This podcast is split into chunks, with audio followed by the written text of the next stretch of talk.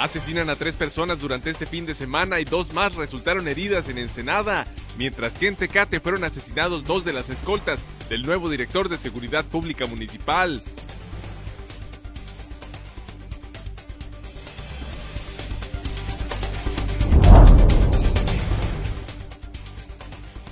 Con la llegada de la nueva normalidad, el sector maquilador de Baja California pretende aplicar pruebas rápidas de detección de COVID-19 a todo su personal, como una forma de detectar y prevenir oportunamente nuevos contagios.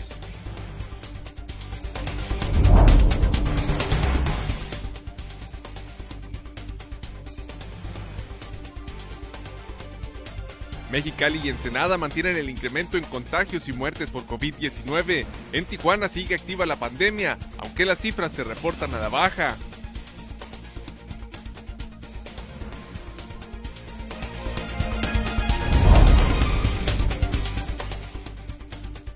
Los daños de la planta 87 del acueducto La Misión Ensenada, falla que dejó una parte de la ciudad sin agua, quedaría reparada entre este lunes o martes, informaron Marcelino Márquez Wong, director de la CESPE, y Jorge Alcocer Tello, subdirector técnico de esa dependencia.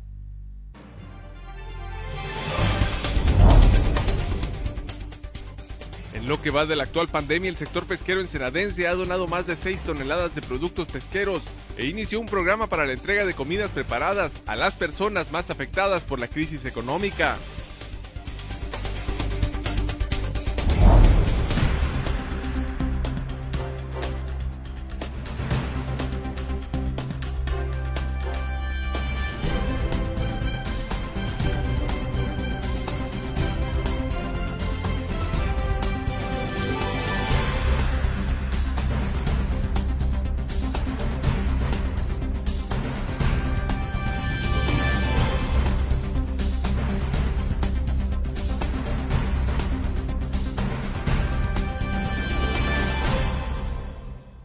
Bienvenidos a Zona Periodística de este lunes 25 de mayo de 2020. Este noticiario es una coproducción del periódico El Vigía y en La Mira TV. Funcionarios de la Comisión Estatal de Servicios Públicos de Ensenada informaron que este martes o miércoles se podría reanudar el abasto de agua a través del acueducto La Misión Ensenada. Los daños sufridos por la planta 87 del acueducto La Misión Ensenada falla que dejó a una parte de la ciudad sin agua quedaría reparada entre domingo y lunes, informaron Marcelino Márquez Won, director de la CESPE, y Jorge Alcocer Tello, subdirector técnico de esa dependencia. Es que vamos a poder restablecer eh, relativamente rápido la operación. Habló de que más tardar el martes, ¿no? Esperamos, esperamos, eh, eh, ese, ese, es el, el, el peor de los escenarios. Eh, esperamos poder hacerlo antes, desde el domingo tarde, eh, eh, lunes a más tardar, estar iniciando las primeras pruebas.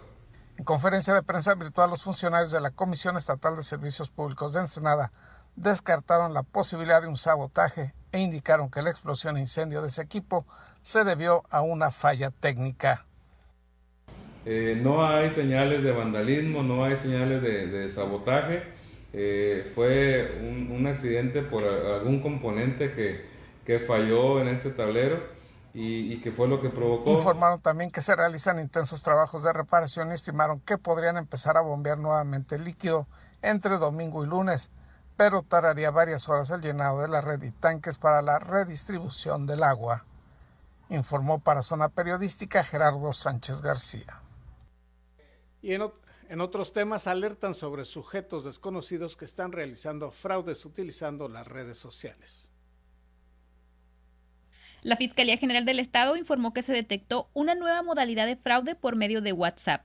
Los delincuentes envían a diversos usuarios un mensaje de texto donde de manera falsa se le hace creer a la víctima que recibirá ayuda por parte del gobierno a través de la Secretaría de Bienestar. En el texto se menciona que alguien de confianza proporcionó el contacto telefónico, con la finalidad de compartir información para así poder recibir ayuda de la Secretaría de Bienestar. Sin embargo, dicho mensaje es falso. Además, contiene un enlace a una página de phishing con el objetivo de obtener información personal del usuario, hecho por el cual se emite la siguiente recomendación. No ingresar al link, no compartir el mensaje, borrar el mensaje, bloquear y reportar al usuario. En caso de recibir dicho mensaje fraudulento, se debe denunciar de inmediato a través de la línea anónima 089 o al correo oficial guardiacibernética.fgebc.gov.mx. Respecto a esto, la Fiscalía General del Estado informó que continúa con monitores cibernéticos para evitar engaños y generar denuncias ciudadanas que permitan cerrar sitios con noticias falsas en Internet. Para Zona Periodística, con voz informativa de Isabel Guerrero. Y este fin de semana se registraron tres homicidios en el puerto de Ensenada y dos personas más resultaron gravemente heridas. El primer homicidio ocurrió ayer domingo en el fraccionamiento Villas del Real, cuarta sección, y el sábado hubo dos homicidios en la colonia Revolución. Las personas, eh, dos personas fueron ejecutadas a tiros. Las otras dos personas lesionadas se reportan como graves pero estables. Y en Tecate, en Tecate fueron acribillados dos elementos de seguridad pública municipal, un hombre y una mujer. Este crimen ocurrió en la colonia El Refugio del municipio tecatense y se inició proceso judicial en contra de un ladrón y agresor. Isabel Guerrero Ortega nos informa al respecto. Luego de ingresar a un domicilio, golpear a una mujer para despojarla de una maleta y posteriormente darse la fuga, hecho que ocurrió durante las primeras horas del pasado 9 de febrero, la Fiscalía Regional de Ensenada logró que el juez de control determinara auto de vinculación a proceso penal contra Aldo N de 32 años por el delito de robo calificado a casa habitación ejecutado con violencia. En la carpeta de investigación se asentó que, en complicidad con otro individuo, aproximadamente a las 5.55 horas, se introdujo hasta la recámara de un domicilio y golpeó a la ofendida en las manos, despojándola de una maleta para luego darse la fuga. Como resultado de los datos de prueba recabados por la Unidad de Investigación de Robos, se estableció la probable participación de Aldo N. de 32 años en los hechos ocurridos el pasado 9 de febrero a quien elementos de la Agencia Estatal de Investigación ejecutaron desde el pasado 21 de mayo. Asimismo, se fijó un plazo de dos meses para el cierre de la investigación complementaria. El detenido permanecerá recluido en el Centro de Reinserción Social durante este proceso. Para Zona Periodística, con voz informativa de Isabel Guerrero. Se incrementa el número de contagios en Mexicali y Ensenada, mientras que en Tijuana se reporta que estas cifras empiezan a la baja. Los detalles se los tendremos al regreso de una pausa publicitaria.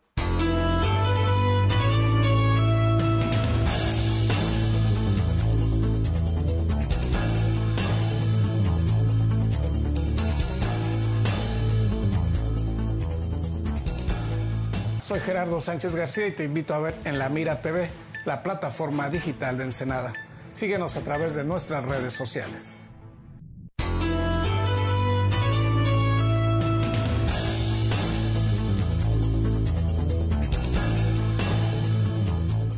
anuncia el sector maquilador ensenadense que se prepara para el regreso a la llamada nueva normalidad. Entre estas disposiciones o entre estos preparativos estaría la aplicación de las llamadas pruebas rápidas del COVID-19. Con la llegada de la nueva normalidad, el sector maquilador de Baja California pretende aplicar pruebas rápidas de detección del COVID-19 a todo su personal, como una de las formas de detectar y prevenir oportunamente nuevos contagios. Pedro Alejandro Montejo Peterson, director Zona Costa, sección Ensenada de la Asociación de la Industria Maquiladora y de Exportación, informó lo anterior. La idea es tomar pruebas rápidas, pruebas rápidas donde vamos a lograr identificar sobre todo aquellas personas que no presentan síntomas y que pueden generar un foco de infección. Entonces, pruebas rápidas en todas las maquiladoras de manera este, regular. Todavía no sabemos cada cuánto tiempo, pero se tendrá que estar haciendo hasta que salgamos de esta contingencia. Señaló que existe el acuerdo entre los integrantes de esas empresas de aplicar medidas preventivas que van más allá de las establecidas por las autoridades sanitarias. Puntualizó que el retorno a las actividades será de manera gradual y explicó que se establecerá como acciones permanentes la sanitización de los centros laborales, así como del transporte privado que se utiliza para los trabajadores. La nueva normalidad básicamente va a depender de regresar de manera escalonada, con todas las medidas por medio de índice estamos inclusive exagerando esas medidas, porque nos piden que tengamos cubrebocas, que tengamos gel antibacterial, pero nosotros estamos sanitizando las empresas. También dijo se incrementará el número de unidades que transportan a los pasajeros para evitar que un gran número de personas viajen en un solo vehículo sin mantener la sana distancia. sobre la aplicación de las pruebas rápidas de detección del coronavirus COVID-19, señaló que esta medida se está aplicando en Chihuahua con algunas maquiladoras con excelentes resultados. Informó para Zona Periodística Gerardo Sánchez García. Y aumentan los contagios por coronavirus en Mexicali y Ensenada y empiezan a disminuir en el municipio de Tijuana. Mexicali se colocó en la tercera ciudad a nivel nacional con el mayor número de casos activos de coronavirus y es el foco rojo de la pandemia en Baja California, según el reporte diario presentado por el secretario de Salud Alonso Pérez Rico. Nuestros municipios en relación al país y en qué, en qué colorimetría estamos, todos los municipios de Baja California se encuentran en rojos ya que tenemos casos activos o somos vecinos de un caso activo. Pasamos a la que sigue. Esta es una gráfica de los casos confirmados activos que están en el país. Desafortunadamente Mexicali sigue estando en el tercer lugar en relación a los municipios con más casos activos. El primer lugar sigue estando Ixtapalapa con 875. Segundo lugar el municipio de Gustavo Madero con 586 y en tercer lugar el municipio de Mexicali con 453 eh, casos activos. Posterior viene Puebla, eh, Tabasco, Veracruz, otros tres más de la Ciudad de México, los municipios y la Lázaro Cárdenas en Michoacán. Eh, estos son los casos activos por municipio. En nuestro estado, Mexicali con 453 casos activos, Tijuana con 150, Ensenada 43, Tecate 12, Rosarito 6, San Quintín y San Felipe 0 casos activos. El funcionario de salud detalló que por primera vez el municipio de Mexicali tenía 453 casos activos, es decir, pacientes que padecen coronavirus, mientras que Tijuana está muy por debajo con 150 pacientes activos al COVID-19. En el reporte diario se detalló que suman a 695 las defunciones y 4.177 casos confirmados en Baja California. Y se detalló que aumentó la tasa de mortalidad del COVID-19 con el 9.1%, es decir, desde el inicio de la pandemia el pasado 8 de marzo han muerto en promedio nueve personas diarias de COVID-19, informó Ana Lilia Ramírez. Y este es el reporte oficial de la Secretaría Estatal de Salud sobre la pandemia en Baja California. En el estado se registran 4.177 casos confirmados y 695 fallecimientos a causa de este contagio. El desglose por municipios es el siguiente. En Mexicali los contagiados son 1.698 y 161 las muertes atribuidas a este coronavirus. En Tijuana los casos confirmados son 1.854 y 466 las defunciones. En Tecate se reportan 149 personas contagiadas registradas y 23 los fallecimientos. En Playas de Rosarito son 53 los casos confirmados de contagio y 7 las muertes atribuidas a este contagio. En Ensenada son 218 los casos confirmados y 37 las defunciones por este contagio, comprendiendo estas cifras todo el municipio ensenadense. Este es el reporte oficial de la Secretaría Estatal de Salud durante las primeras horas de este lunes 25 de mayo. Santa Anita, sitio disputado ferozmente por las autoridades municipales, tanto de Ensenada como de Playas de Rosarito, se encuentra abandonada en el tema educativo. Le daremos los detalles al regreso de una pausa publicitaria.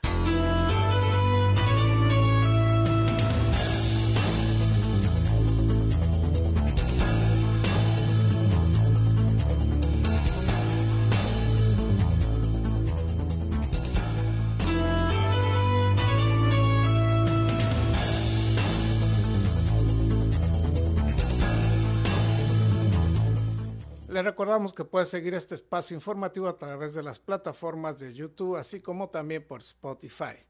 Y el sector pesquero de Baja California, los integrantes de la Cámara Nacional de la Industria Pesquera han manifestado y han expresado su solidaridad con los baja californianos de diferentes maneras. En lo que va de la actual pandemia, el sector pesquero ensenadense ha donado más de 6 toneladas de productos pesqueros e inició un programa para la entrega de comidas preparadas a las personas más afectadas por la crisis económica. Alfonso Rosiñol de Vichy, presidente de la Delegación Baja California de la Cámara Nacional de la Industria Pesquera, informó que los integrantes de la cana y pesca han tenido una respuesta pronta y solidaria en apoyo a quienes laboran en los filtros sanitarios, así como a las instituciones de salud de este municipio. En la campaña estamos participando todos los socios de cana y pesca, Hemos estado donando desde, que, desde el principio que empezó la, la contingencia, hemos estado haciendo donaciones. Las principales donaciones habían sido para elaborar alimentos que se han dado en los filtros de seguridad y a los médicos y a los paramédicos que han estado trabajando en, en los hospitales donde atienden a pacientes COVID pero este, por, por, ver lo que estaba pasando, por ver cómo esto se estaba extendiendo el tiempo y que la gente estaba pues, batallando para poder este, llevar alimentos a casa, decidimos eh, incrementar lo que estábamos donando para que también se empezara a donar a las familias más necesitadas. En este momento estamos en la colonia Manchuria, que está al lado del Parque Industrial Fondeport y estamos haciendo donaciones. Los socios de la Cámara al día de hoy estamos ya casi llegando a las 6 toneladas de producto donado y en las próximas semanas donaremos más o menos unas 2 toneladas más que vamos a estar repartiendo de todas estas maneras. Eh, ha habido donaciones que le hemos hecho al DIF y el DIF ha estado repartiendo directamente también en casas para que la gente lo prepare ahí. En este caso ya viene listo para comer. Agregó que al ver que la situación económica se está agravando a consecuencia de la emergencia sanitaria, se determinó ir más allá de la mera donación de insumos y proceder a entregar directamente alimentos ya elaborados a las personas que más lo requieran. Alfonso Rosiñol de Vichy explicó que este viernes iniciaron con esta actividad y entregaron 200 comidas ya preparadas entre residentes de la delegación municipal del Sausal. Informó para Zona Periodística Gerardo Sánchez García. Conozcamos los problemas que enfrentan los habitantes de Santa Anita en el tema educativo. El reporte con nuestros compañeros de la jornada Baja California. El poblado de Santa Anita, una zona rural localizada en los límites territoriales entre playas de Rosarito y Ensenada, territorio en disputa por ambas ciudades, pero paradójicamente ninguno de los dos municipios apoya la carencia educativa que se agravó con la falta de internet, computadoras y material educativo por la pandemia del coronavirus. Eh, pues el, mi casa acceso a algunos niños que no tienen internet, entonces este, pues de manera gratuita, brindándoles también todo el material impreso. Eh, los papás que no pueden acudir con sus hijos a mi casa por cuestión de distancia, eh, lo que estoy haciendo es acercándoles, haciéndoles llegar el material que necesitan. Los profesores envían el material ya que saben que muchos no tienen acceso a internet, les mandan por WhatsApp los librillos y ellos me los envían yo les hago las impresiones por grupos completos. En mi casa, este, con mi impresora. La impresión del libro se pudo realizar a través de donaciones de resmas de hojas blancas, pero enfrentan dificultades porque se les acaba la tinta de la impresora. Dice que por la lejanía en el poblado de Santanita el material es caro. Copia aquí eh, tiene un costo de 3 pesos por hoja. Entonces, si los librillos son de 100 hojas, pues son 300 pesos, 300 pesos que una familia estaría dejando de comprar comida. Bastante. Por madre de grupo me llevo alrededor de hasta como 800 hojas por, por grupo. Pues la tinta principalmente. ¿Y hojas? Porque, eh, bueno, hojas nos llegó un donativo de una paleta.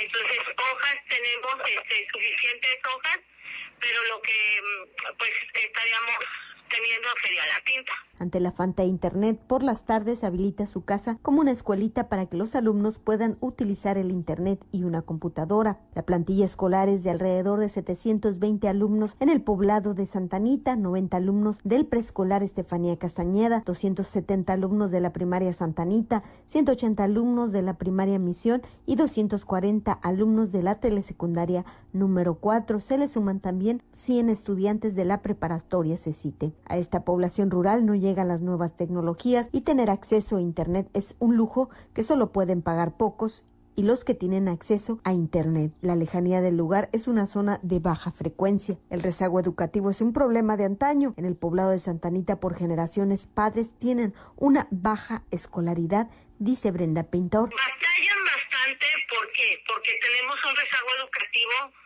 bastante acentuado y el nivel educativo de la zona es muy bajo. Entonces, este, eso hace difícil el, el, aprendizaje con el niño, porque el papá obviamente al no tener conocimiento, pues no le puede ayudar de manera tan fácil a los niños. Cuando el papá se le dificulta un tema, me manda el niño, le explico un poquito, este, ya de manera personal y le resuelvo la duda del tema y bueno, pues ya continúa. Informó Ana Lilia Ramírez. El gobierno del estado invertirá 10 millones de pesos en obras deportivas y recreativas para la delegación de Maniadero. El gobierno del estado aplicará una inversión de 10 millones de pesos en tres obras que se realizarán en la delegación municipal de Maniadero, informó Edith Méndez Martínez, delegada en Ensenada de la Secretaría de Desarrollo Urbano, Infraestructura y Reordenamiento Territorial. En estos momentos estamos iniciando el procedimiento de licitación para dos obras que fueron solicitadas en las jornadas de, de La Paz, que, en las que estuvo aquí en Ensenada el gobernador junto con funcionarios de, de primer nivel. Méndez Martínez explicó que durante las jornadas por la paz que realizaron durante los primeros meses del año el gobernador Jaime Bonilla Valdés y la titular de la SIDUR, Karen Postel White Montijo, en la zona de Manadero, los vecinos señalaron la falta de espacios deportivos y recreativos en la colonia El Paraíso. Estamos a punto de iniciar con el procedimiento de la licitación para la construcción de una unidad deportiva en, esa, en ese punto y también vamos a hacer un parque en la colonia El Paraíso, este, de momento, ¿no? O sea que ya están eh, en proceso de, eh, casi a punto de iniciar el procedimiento de licitación. Y ya el día de hoy o ayer debió haber estado empezando también otra obra generada en las jornadas, eh, que es la rehabilitación del camino de acceso a la colonia Oaxaca. Asimismo, los residentes de la colonia Oaxaca pidieron mejorar las condiciones del camino que conduce a ese asentamiento, pues se trata de un camino de terracería que generalmente se encuentra en malas condiciones. La funcionaria estatal destacó que los procesos de licitación de las obras iniciarán en esta semana y de acuerdo a lo que marquen las autoridades sanitarias, se procederá a realizar el inicio de las obras informó para Zona Periodística Gerardo Sánchez García. Con lo anterior concluimos la edición de este día. Les recordamos que seguimos aún en la Jornada Nacional de Sana Distancia y de Aislamiento Social, particularmente en el municipio de Ensenada, donde se reporta un incremento tanto en los contagios como en las muertes a causa del coronavirus COVID-19. Así que por favor, por su salud, por la de su familia, haga lo posible por quedarse en su casa.